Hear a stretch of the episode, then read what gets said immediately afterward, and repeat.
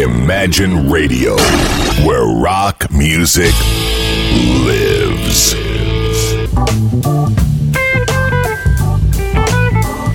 Добрый день, вы слушаете радио Imagine. В студии по-прежнему Александра Ромашова. Сегодня я пригласила в гости Дениса Рубина. Денис, добрый день. Добрый день.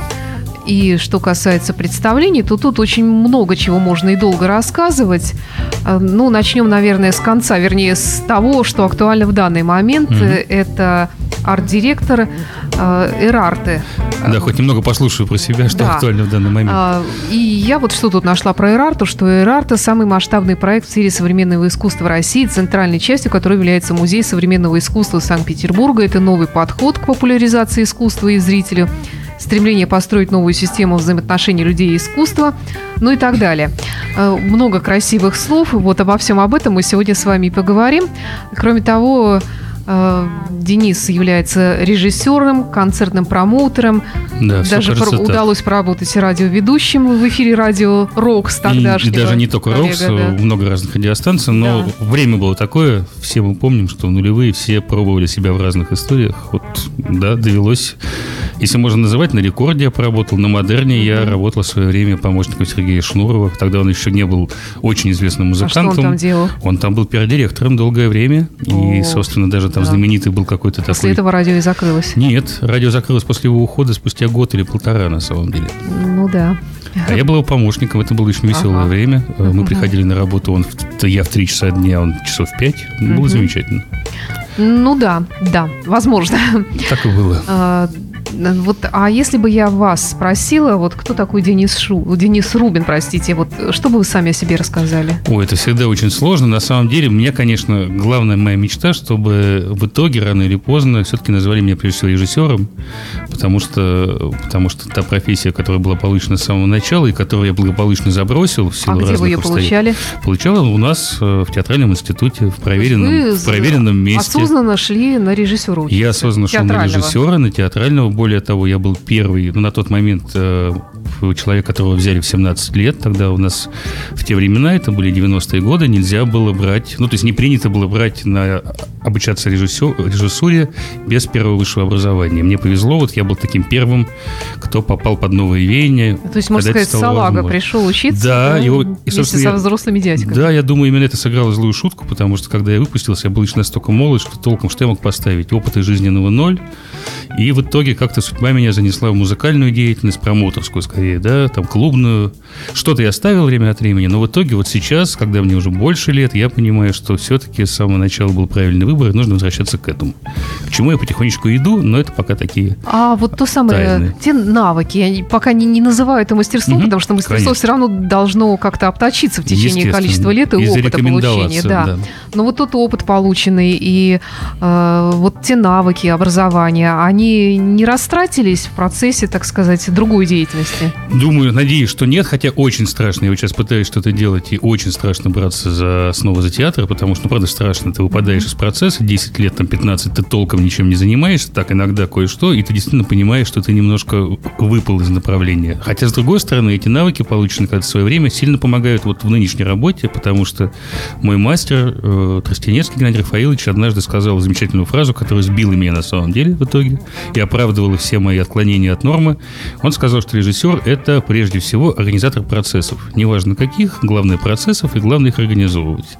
А, собственно, этим я и занимаюсь. То музыкальный клуб, то какая-нибудь музыкальная деятельность, то фестиваль, то еще что-нибудь.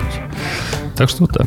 Хорошо. И когда вы поняли, что пока вы еще не готовы заняться режиссурой, вы пошли, пошли вот в такую промоутерскую деятельность, да? Да, это получилось тоже случайно. Вот, вот, вот, в чем был первый опыт? Вот, что вы сделали? Что вы что сделали хорошего или наоборот что-то испортили? Это все, конечно, сомнительная история. Не знаю, хорошо ли в принципе, да, потому что я приложил, так получилось, руку, голову, сердце к разным нашим культурным клубам, все-таки более культурным, чем питейным. Я даже не знаю, хорошо это или нет, да, потому что к хорошо, клубам конечно. до сих пор пор у людей разные отношения. Но, в принципе, все началось с того, что я, я даже не помню последовательность, то ли сначала был клуб «Сайгон» на Невском, которым я занимался и был директором. Нет, это было параллельно. Был клуб «Сайгон», и параллельно я стал первым директором группы «Ленинград». Был такой опыт у меня, где-то около года я занимался этой группой. Потом мы расстались, ну, полюбовно просто получилось, что группа пошла своим путем, а мне как раз появился Сайгон, да, все uh-huh. верно. И потом как-то раз за разом, после Сайгона был какой-то перерыв, когда я занимался разными проектами, как раз пытался, вот пробовал себя на радио Ниве. Даже была такая история замечательная, до сих пор и горжусь, это пиратское радио, которое называлось Фантом FM, на волне официальной радиостанции Ностальжи, ночью на Невском, открытая студия, и мы умудрились полгода почти поработать. Это был совершенно замечательный опыт. Просто на официальной волне существовало пиратское радио с совершенно неформатной музыкой, которую до сих пор нигде не крутят у нас по русскому mm-hmm. радио, по русским радиостанциям, где были ведущими те же группы «Ленинград», «Два самолета», «Дедушки». Это была такая удивительная история. Mm-hmm. Только в то время, в начале 2000-х годов, могли такое, в принципе, пропустить. То есть вообще, то есть как бы согласиться на такую историю, абсолютно внеформатную, полностью Ну, а что значит неформатную? Ну, днем ностальжи, а ночью играет музыку, которая явно очень узкая целевая аудитория, там группа Праймус, группа... Нет, э, ну, Денис, я не соглашусь, потому что все это было еще и в эфире «Радио 1», когда-то старого легендарного «Радио 1 Петроград». Ну, может быть. Еще но, в начале 90-х. Ну, по крайней мере, в те времена это точно был как-то вот, вот вообще мимо, ну, да? вообще, есть, да, да, конечно, для «Радио Ностальжи» это... Это был такой подвиг серьезный, да. или там, например, как раз эфиры Сергея Шнурова, который назывались «Говорит и показывает Шнуров», это, это час, в который, я уж не знаю, можно рассказывать про это, нет, который Шнуров и его, и его коллега по, по цеху Сева Антонов, тоже известный диджей, который долгое время на Модерне поработал. Они вели программу под названием говорит, «Показывает Шнуров», и они просто в течение часа, а потом уже двух мы ее расширили. И что просто... они там показывали? Они пили водку. Боюсь представить. Они пили водку, они запивали соком и обсуждали какую-нибудь одну тему. Темы всегда были скандальные. Они пытались обойтись без мата, не всегда это получалось. То есть даже такое было возможно в то время. Однажды показали, после этого эту программу закрыли, потому что это уже не выдержало даже лояльное руководство того времени. Ну, в общем, да, это, конечно, да, рискованный шаг да. для радиостанции такое пустить к себе. Я бы не рискнула, наверное. Ну вот тогда можно было. А после этого снова, э, снова появилась клубная вся история в моей жизни. Это клуб-платформа, которым тоже до сих uh-huh. пор горжусь. И uh-huh. считаю, что это вообще может быть для Петербурга один из уникальных, э, правильных форматов, который, к сожалению, почти потерян сейчас. То есть клуб, который был открыт круглые сутки, в который ходили не только на концерты, но и просто пообщаться, выпить, поесть, поговорить, в котором были и концерты, и спектакли, и книжный магазин, и лекции, и так далее, и тому подобное. Удивительное место, на мой взгляд.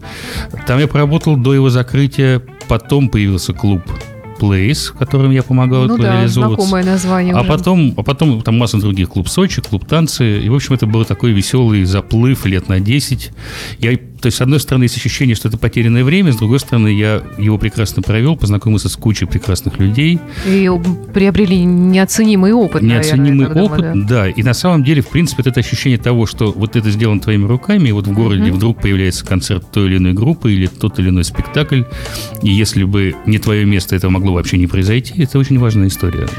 А, есть ли какие-то музыканты, концерт которых вы организовали, чем вы особенно гордитесь? Особый предмет гордости и, может быть, на всю жизнь воспоминания. Бывает же такое? Ох, даже не знаю, потому что на самом деле таких было много, это не пустые слова, но если посчитать, я, наверное, на моей, на моей совести порядка, ну, наверное, уже тысяч пяти событий разных, если не больше, да, поэтому очень сложно выбрать. Ну, так можно вот, вот я могу сейчас вспомнить что-то, а потом выйду из Нет, ну, студии, ну, хлопну быть... себя по лбу, скажу, да. ах, я Нет, не ну, может быть, вдруг вы всю жизнь мечтали этого музыканта пожать ему руку, и тут ну, вы сами да, организовали концерт. Да, были такие истории, например, вот памятный мне в той же платформе 2005 год, если не ошибаюсь, или шестой, концерт группы Чамба Вамба. Совершенно замечательные такие панки-анархисты, угу. живущие, по-моему, до сих пор в сквоте. Это просто легенда, то есть на нем выросло угу. не одно поколение такого интеллектуального панка. То есть это, ну, такие замечательные, они анархисты, философы, угу, угу. Э, они авторы знаменитой песни, после которой они прославились, как же называется, там, водка дринк, виски дринк, не помню ее назвать, Тапсампинг, по-моему, называется. Она была просто хитом в 94 mm-hmm. году. И вот случилось, что мы привезли эту группу. Я помню момент, когда Саша Дусер, всем известный да, барабанщик да. Текила Джаз, стоял передо мной на коленях и говорил, Денис, спасибо тебе за эту группу, сбылась мечта. Я был готов стать рядом с ним на колени, потому что действительно боги И так их и я называл, и Саша. Это, ну, такие прекрасные ребята. Э, притом они, несмотря на свой статус звездности, на свой достаточно уже такой серьезный возраст, около там, ну, лет 50 им было на тот момент, 45, это было давно, угу. они абсолютно адекватные люди, без единого намека на какой-то там снобизм и так далее. Милые, там, Нет, ну, чудесные ну, товарищи. Я вообще хочу сказать тоже по своему такому скромному опыту общения с разными музыкантами ну, в эфире. Ладно, скромный. Да, я хочу сказать, что там вообще их воспитывают, наверное, иначе, потому что они все ведут себя немножечко по-другому, в отличие от наших музыкантов. Не, бывает тоже исключения, На, Наши конечно. тоже бывают исключения, хорошие, приятные. Но, и как у правило, да. бывают исключения. А, да, может быть, возможно. К счастью, не попадалось таких, но в основном, как правило, люди угу. исключительно приветливые, которые э, любой твой самый банальный вопрос э, слушают так внимательно и с таким интересом, и отвечают так, как будто им никто раньше этого не задавал. Ну, дело, видимо, и правда в культуре, они по-другому да, оценивают да. то, что с ними происходит. То есть они, во-первых, не задаются, они понимают, что это работа, что это часть большого да, процесса. Они это ценят, да, да. безусловно. И э, я вспоминаю слова, по-моему, Ронни Джеймс Дио покойный сказал, что я всю жизнь там мечтал, да, раздавать автографы, и вот когда это сбылось со мной, это случилось, э, я никогда не отказываю так же, как и Ози Осборн, до последнего будет автограф отдавать. Но это важно, что люди не забывают себя и понимают, что то есть они не теряют связи с реальностью. Хотя я понимаю, что это очень сложно. Когда ты становишься очень да, известным, там действительно большие проблемы. То есть я вот не завидую тем звездам, которые вот не могут пройти по улице, потому что, ну, это беда. Угу. Ну, а потом, видимо, образовалась Эрарта. Ну, она образовалась сама собой. Да, несколько лет тому назад она образовалась в каком уже 5-6? 6 лет, лет будет назад, в сентябре да? 2010 угу. году музей открылся. Вот на самом деле летом он уже открылся в техническом режиме, а с 30 сентября он заработал полную силу.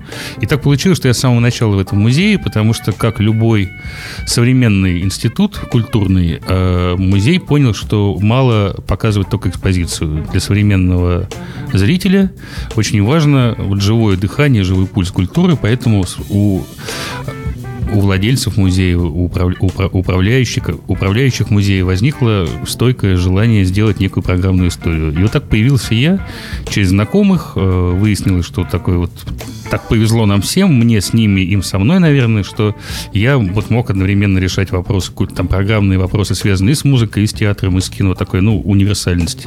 Это универсальность, как раз которую мы и пропагандируем в течение уже шести лет почти. Я предлагаю прерваться на хорошую музыку, послушать Пола Маккартни, а потом мы продолжим наш разговор и подробнее поговорим именно об Ирарте. Я напомню, что у нас сегодня в гостях Денис Рубин.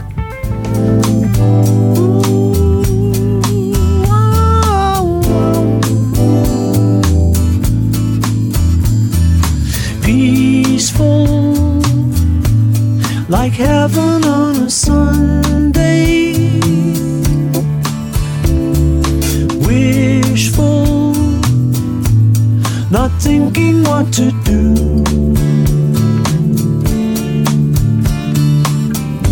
We've been calling it love, but it's a dream we're going through. And if I only had one love, yours would be the one I choose. If I only had one love, yours would be the one I choose. Restful, like Devon on a Monday.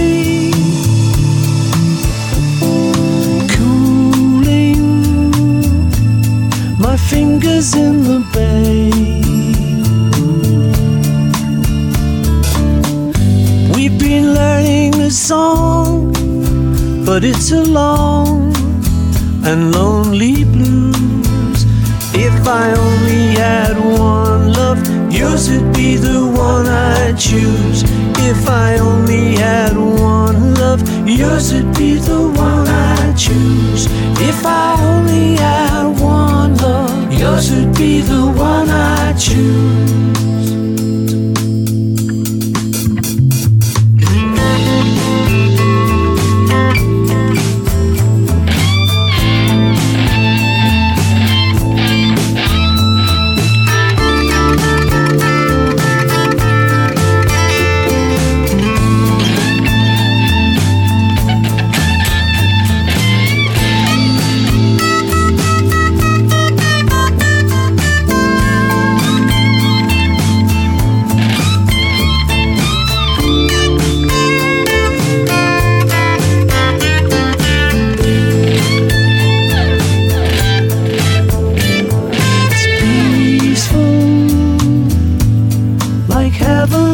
Sunday. Wishful, not thinking what to do. We've been calling in love, but it's a dream we're going through. And if I only had one love, yours would be the one I choose. If I only had one love, yours would be the one I choose. If I only had one love, yours would be the one I choose.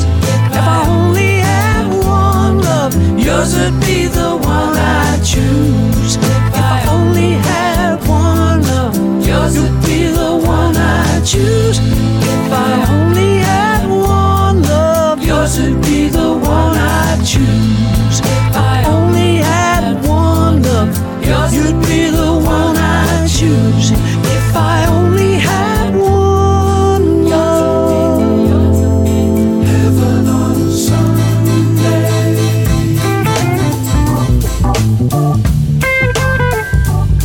Продолжаем наш разговор с Денисом Рубиным о том, что такое Эрарта. Ну, это музей, музейный комплекс или галерея. Я даже не знаю, вот как вот одним словом можно это как-то обозвать? Ну, вообще это называется музейный проект, то есть, в принципе, проект. Просто почему? Потому что изначально планировался и реализовывался проект как международный. Э, центр э, всей этой истории – это Петербург, потому что именно здесь у нас музей. И действительно, там красивые слова в релизе, которые вы, вы зачитали да, в начале, да. но дело даже не в этих словах, он действительно фактически является крупнейшим негосударственным музеем в России современного искусства.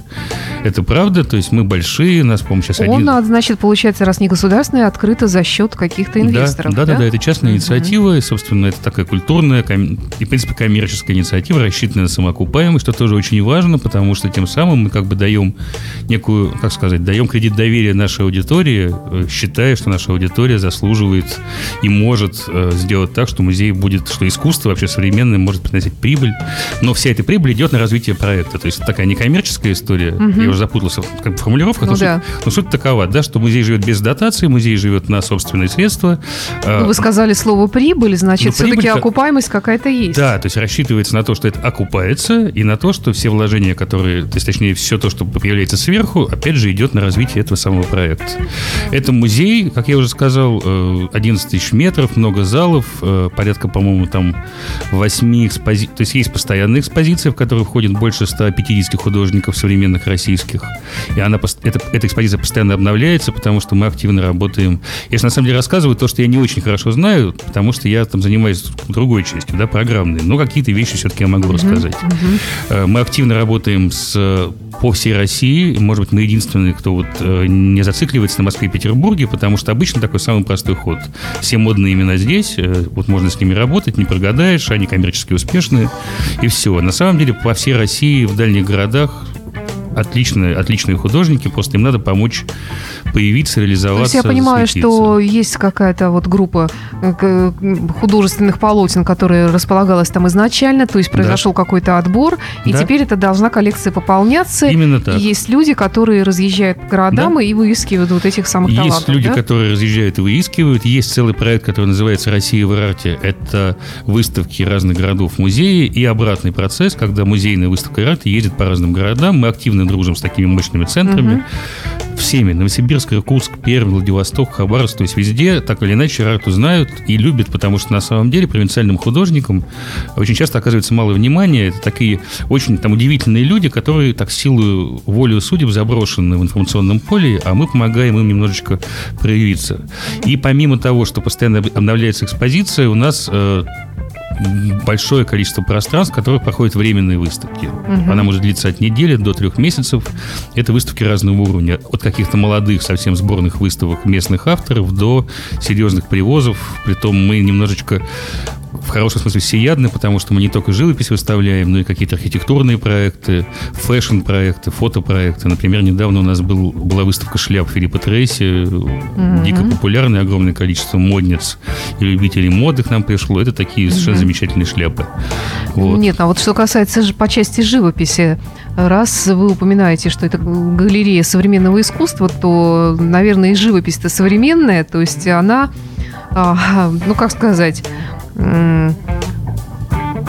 весьма странно выглядеть должна. Вообще, с точки зрения человека, который приверженец таких вот классических канонов, Русский музей Эрмитаж. э, Мы, на самом деле, в этом смысле чуть более лояльны к нашим посетителям, потому что если взять какой-нибудь музей типа там гаража или центра Помпиду французского, где совсем радикальная современная Да. живопись, да, у нас все-таки слово современный, как бы есть два, есть два отсчета, это я тоже уже выучил, да, есть, есть так называемая современная живопись, а есть актуальная живопись. Вот актуальная это то, что вот буквально там 3-4 года последних. Вот это, конечно, серьезное испытание для То есть это то, что вот какие-то модные тенденции, Да, какой-то да. псих что-то там краской наляпал Ну, например. и назвал это живописью. Ну, например, или там холсты порезал, как Фонтана, там знаменитый художник. Да, и- и придал этому выставляет. смыслы Да, какие-то ну или там и дюшановский да. писсуар и так далее.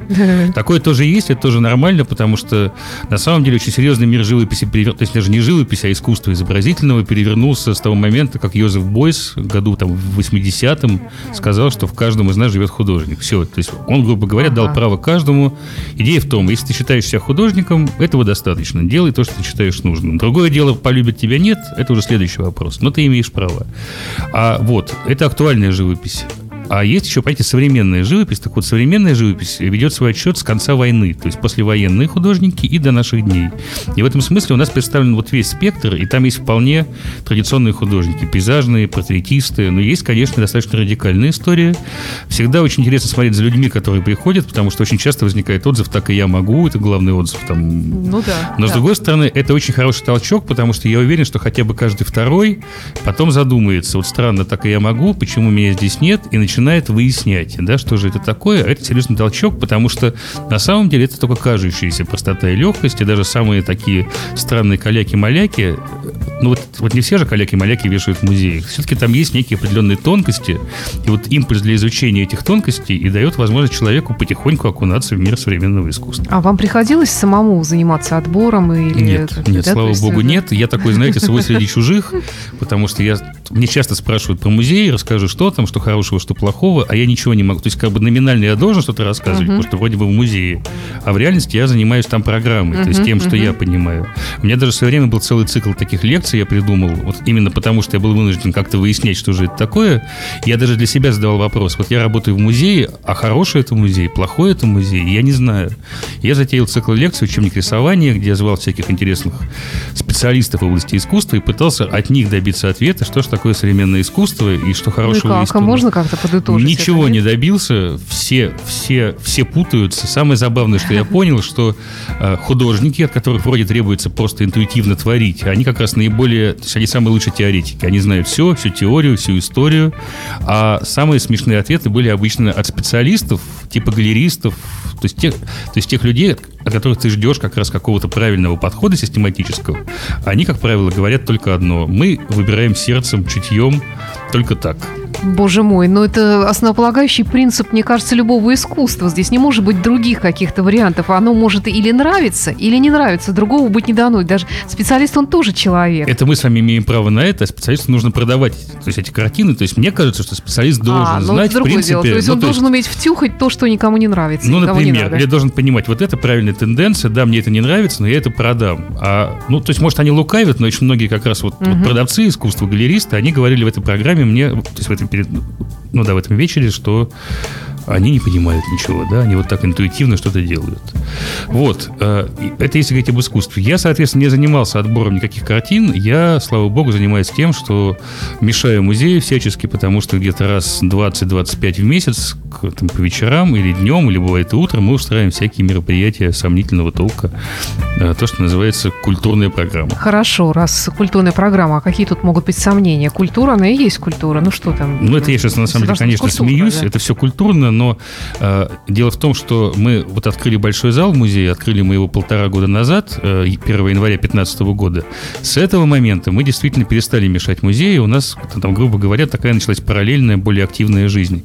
А до января 2015 года, 4 года, мы мы делали какие-то события в пространстве музея. То есть мы влезали, условно, в галерею, где висят mm-hmm. картины, где по уму человек может прийти посмотреть живопись, но в это время там идет концерт.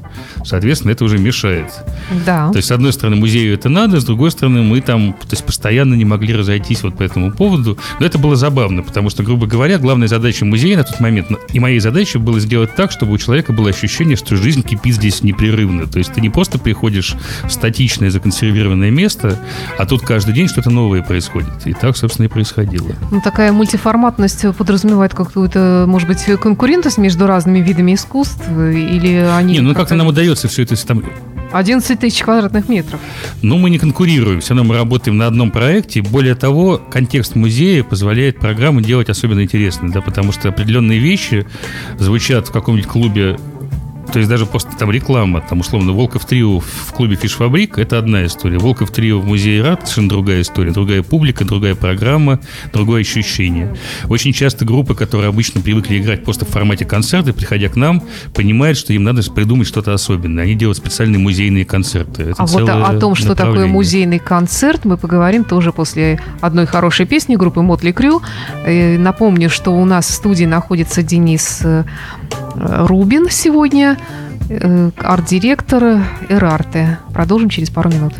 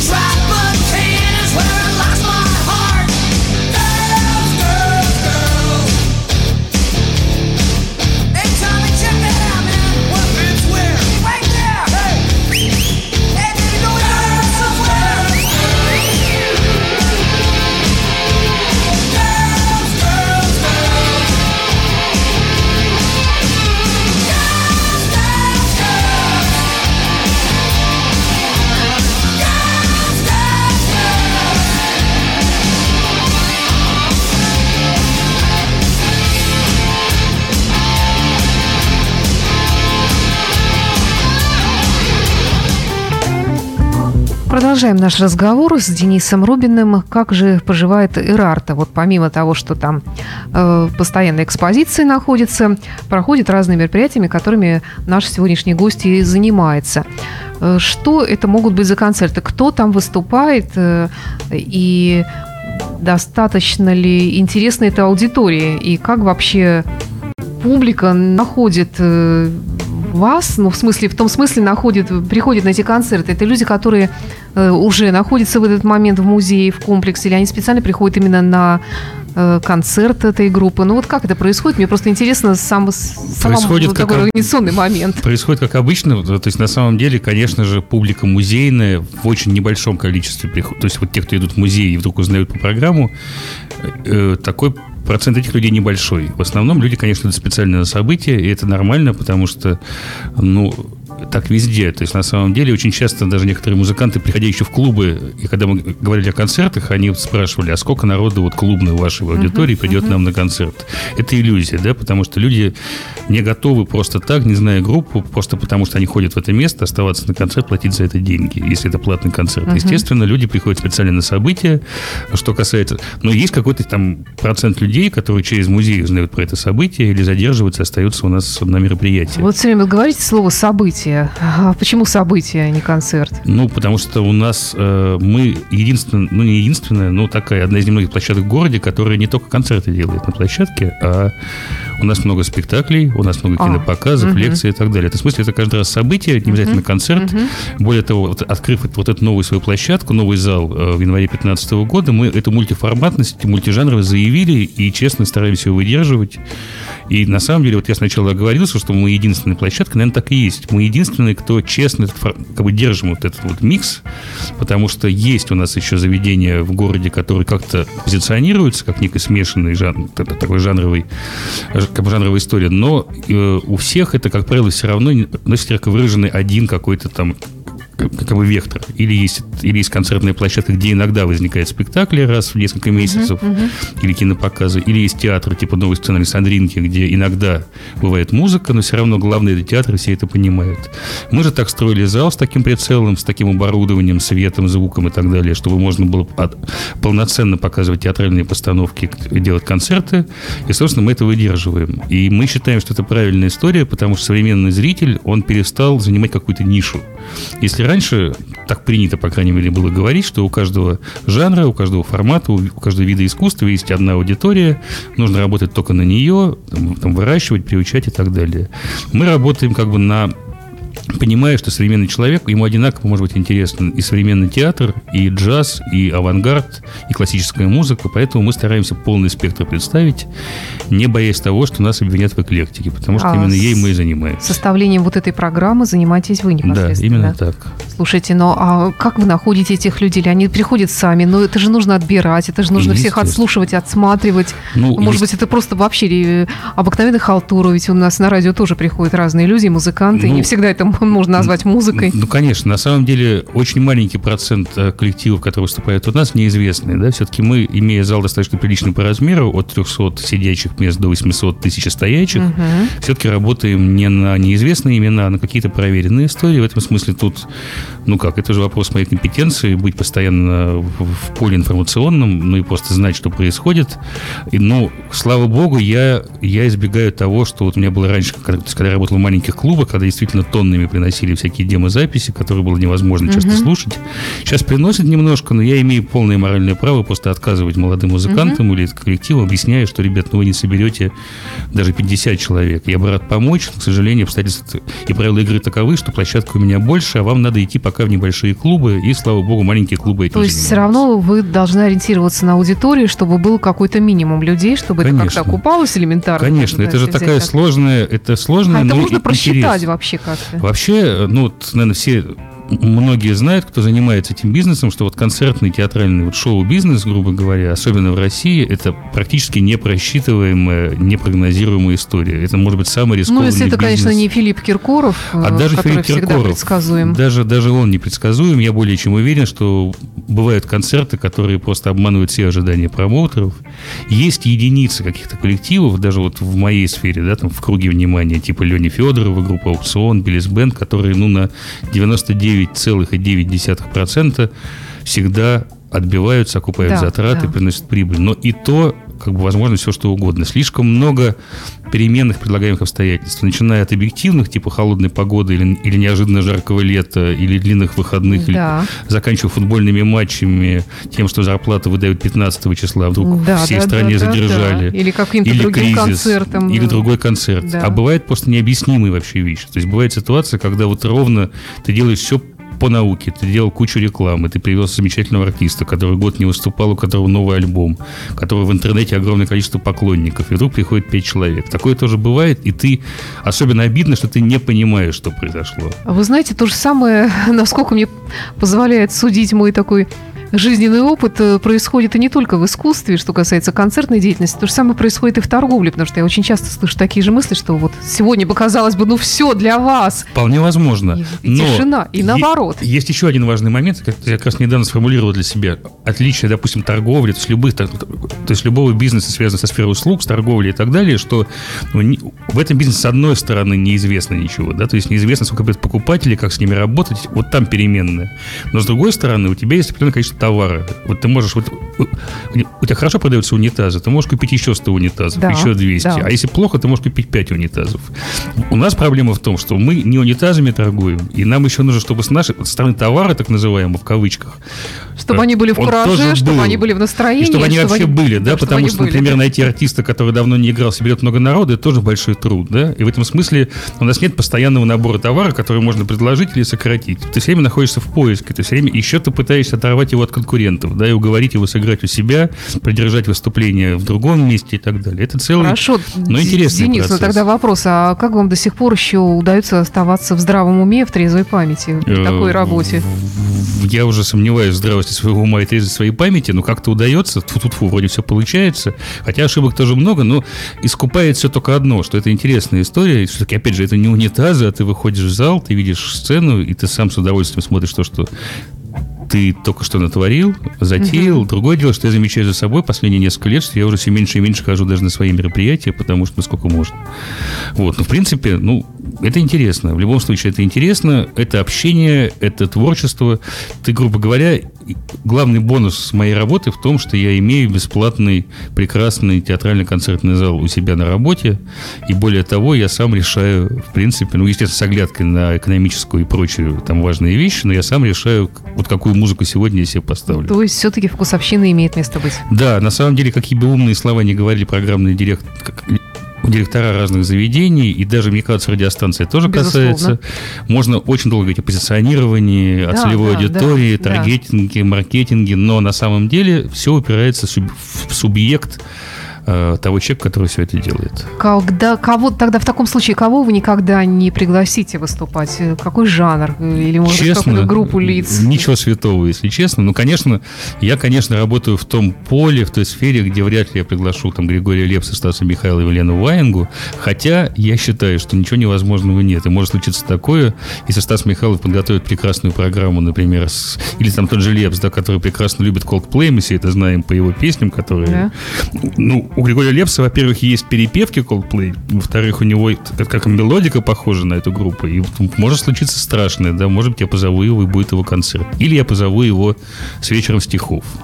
Такое может случиться. Но, в принципе, в данный момент, если говорить серьезно, мы, конечно, работаем эклектично, но мы имеем определенные рамки, то есть за которые мы не выходим. Мы не выходим за совсем жуткие эксперименты, потому что это все интересно, это все здорово, но это не в нашем формате. Мы не можем позволить в большом зале делать шумовые сложные концерты, собирающие пять ценителей. Есть для этого другие места, прекрасная ГЭС, ну и так Ну далее. да, да. Мы не будем делать откровенную поп-музыку, такую некачественную и так далее. Ну, наверное, вот примерно так. Что касается музыки. Что касается театра, мы сконцентрировались на том, чтобы показывать современный актуальный театр. Исходя из того, что обычную традиционную драму можно много где увидеть. Ну, то есть э, у вас все вскачут в картонных коробках, ходят на голове, Не э, обязательно. орут как ненормальные. Ну, бывает и так, бывает орут как ненормальные, да. Но у нас есть фербатим прекрасный, то есть у нас театр док играет часто, там нет коробок, там нормальный текст, нормальное общение со зрителем. У нас играет играет театр дерева, это культовый, культовый театр. Более того, я очень рад, что мы... У нас такой негласный эксклюзивный договор. Э, За последние полтора года мы сделали с деревом 5 блоков по 5 спектаклей. Они играют только у нас. И вот сейчас мы готовим в сентябре. Такая кода будет нашего сотрудничества. Такой вот такой промежуточный такой вот этап. Это показ культового спектакля, который был всего один раз у нас показан в городе. «Ля Дивина», комедия, это божественная комедия, это цирк своеобразный, с очень сложным продакшеном, мы везем специальные декорации, там долго готовим этот проект.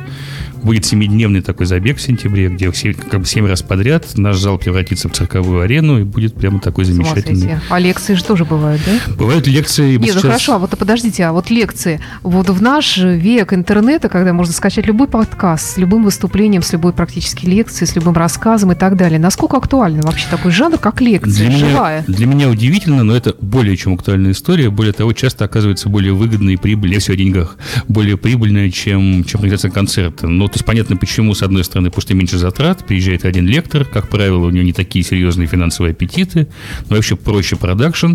И рассказываю А- о том, есть ли жизнь на Марсе. Ну, например, вот странно, но в последнее время это такой тренд, такая мода, года два-три последние, особенно молодежь, но и взрослые люди очень полюбили образовываться. Хотя, если честно, если вдуматься, конечно, формат лекции – это не образование, да, потому что сложно там получить что-то действительно фундаментально важное. Но вот люди полюбили вот так проводить время. То есть сейчас мода на концерты даже ушла во многом, то есть аудитория стала меньше. Э, Недавно был тренд как раз на посещение музеев, тут мы тоже попали, потому что я заметил, что огромное количество людей посещает сейчас музей, такой способ времяпровождения. Может быть, э, сказывается тяга и мода на здоровый образ жизни, потому что концерт подразумевает алкоголь, э, веселье, хулиганство Да, далеко да. за полночь. Сейчас люди любят более культурный отдых, музейный, галереи и самообразование, а это лекции. К тому же, очень немаловажный момент в лекциях – это возможность лично увидеть, сфотографироваться, подписать программку у Задать какого-нибудь вопрос. прекрасного лектора. Или задать Да, вопрос. да. Согласна, действительно, это очень любопытно и интересно. А еще что вот в спектакле музыкальные... Кинопоказы. Кинопоказы, а что за кино? Кино очень разное. Ну, тут э, мы стараемся, конечно, мы не можем конкурировать с такими сетевыми кинотеатрами или с кинотеатром типа Дома кино или, или Родина, которые и давным-давно уже намолены поклонниками. Но мы показываем авторское кино. Мы очень любим формат, когда режиссер приезжает вместе со своим фильмом. Вот, например, опять же, если это можно рекламировать, э, буквально на днях забыл какого числа, 22-23 у нас будет такой забег двухдневный. Первый день мы покажем «Тряпичный союз», такой сейчас нашумевший фильм Михаила Мистецкого, и он приедет вместе с этим фильмом. И он не просто приедет с этим фильмом, а на следующий день, 23 июня, у него есть музыкальная группа Шкловской, совершенно замечательная, очень смешная. Он еще выступит с концертом. Вот такой вот странный смешанный киноформат. Плюс мы занимаемся фестивальным кино, э, как бы разным-разным. У нас много, много друзей-фестивальщиков, мы показываем совершенно разные фестивальные программы. Это эксклюзив, который сложно где-то еще найти. И более того, мы еще дальше пошли, мы даже придумали, уже четыре раза провели, четыре года ведем свой собственный кинофестиваль, он международный. Более того, он уникальный, аналогов в мире нет. Это фестиваль кино о живописи, короткометражное кино, в котором участвуют режиссеры со всего мира. Там порядка 25 фильмов каждый фестиваль мы отбираем. У нас были скороносные фильмы, победители Берлинале и так далее. Это такой замечательный проект, в который мы каждый год в марте это делаем, и не просто показываем кино, но и привозим фи- как бы финалистов этого фестиваля. То есть вот такая Ну, вообще любопытно, тусовка. конечно, когда кипит жизнь вокруг тебя. Ну вот, наверное, у нас последний вопрос, Мгм. время заканчивается, к сожалению. Э, Последний вопрос о новых именах.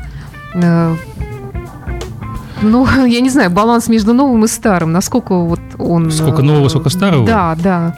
Я думаю, что... И не страшно ли вообще заниматься вот открытием новых имен? Занимаетесь ли вы этим вообще?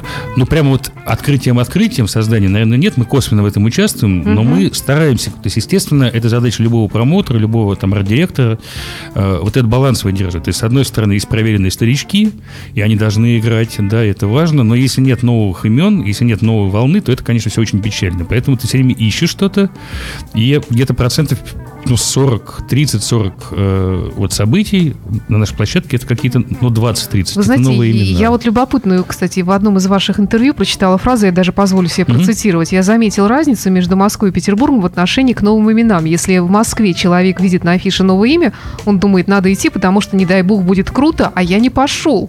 А в Петербурге ровно наоборот. Не пойду, потому что, не дай бог, будет плохо, а я пошел.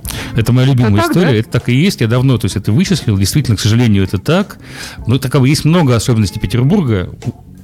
Вот уникальных. Одна из то есть одна это вот эта, а вторая, которая очень всем мешает, это, это традиционная любовь к халяве. Это просто неистребимая любовь пройти бесплатно на любое мероприятие. Это а вот в самое Петербурге? смешное, именно в Петербурге, в Москве уже приучились да, по-другому. да, я сама халявщица. А поэтому- самое смешное, я понял, в чем дело. Дело не в жадности, не в отсутствии денег. Они уже есть. Дело принципа. Да, дело в том, что если тебя не записал в список или музыкант, или площадка, значит, ты никого не знаешь, ни музыкантов, ни площадки. Значит, ты как бы лох, Лох, грубо да. говоря, да? Да, да. Поэтому, вот, вот именно поэтому лукавые музыканты и промоутеры вели замечательную практику friendly билетов. Ты можешь сделать билет дешевле на 10 рублей. Вот ты его называешь friendly, и человек чувствует себя особенным. Он платит, в принципе, те же самые деньги, но у него уже есть отдельный список, отдельный вход, и вот он довольно этим, этим занимается. Я борюсь с этим всячески, потому что я считаю, что Да, пока мы все не поймем, что мы должны вкладываться, что мы тоже соучастники, мы не просто покупатели. Поэтому вкладываться нужно не только деньгами, это вообще Ну мой вот, а я хотела как спич. раз напроситься. Ну, это мы отдельно поговорим, потому что нет, на самом деле, если нет совсем там возможности, или это, или это важно для работы, тогда, конечно, это отдельная история. Ну если да, ты просто идешь на идешь на событие, ты должен понимать, что ты не просто потребитель, ты как бы тоже участвуешь, ты как бы вкладываешься в то, чтобы это развивалось. И более того, если я настаиваю на том, что надо не только вкладываться деньгами в идеале, а еще и рассказывать о том, что ты видел. Плохо, хорошо. Рекламировать. Рекламировать, ругать. Просто Сарафанное радио должно работать. Потому что на самом деле это единственное... Ты же покупаешь не колбасу в данный момент, а впечатление. И, и это важное отличие. Ты не просто потребитель, ты не просто купил поесть, ты получил впечатление. Так поделись с ними. И вот общими усилиями тогда, возможно, что-то хорошее у нас получится. Вот. Денис Рубин, э, галерея Эрарта, арт-директор галереи, сегодня у нас присутствовал здесь в студии радио Imagine. Спасибо вам за любопытный рассказ. Спасибо Э, вам, что позвали. И очень приятно осознавать то, что все-таки современная жизнь, искусство как-то оно существует, независимо от того, занимаемся мы им, имеем ли мы к ним какое-то отношение, ходим ли мы на эти концерты или нет. Тем не менее, жизнь все равно это происходит, кипит, значит, ничто не умирает, значит, еще не все потеряно и не все так плохо. То есть не хлебом единым жив человек. Давайте я закончу фразу, которая висит у нас на стене. Это цитата одного художника. «Искусство не умрет, оно само кого хочешь убьет». Денис Рубин, радио Imagine. Спасибо, до встречи.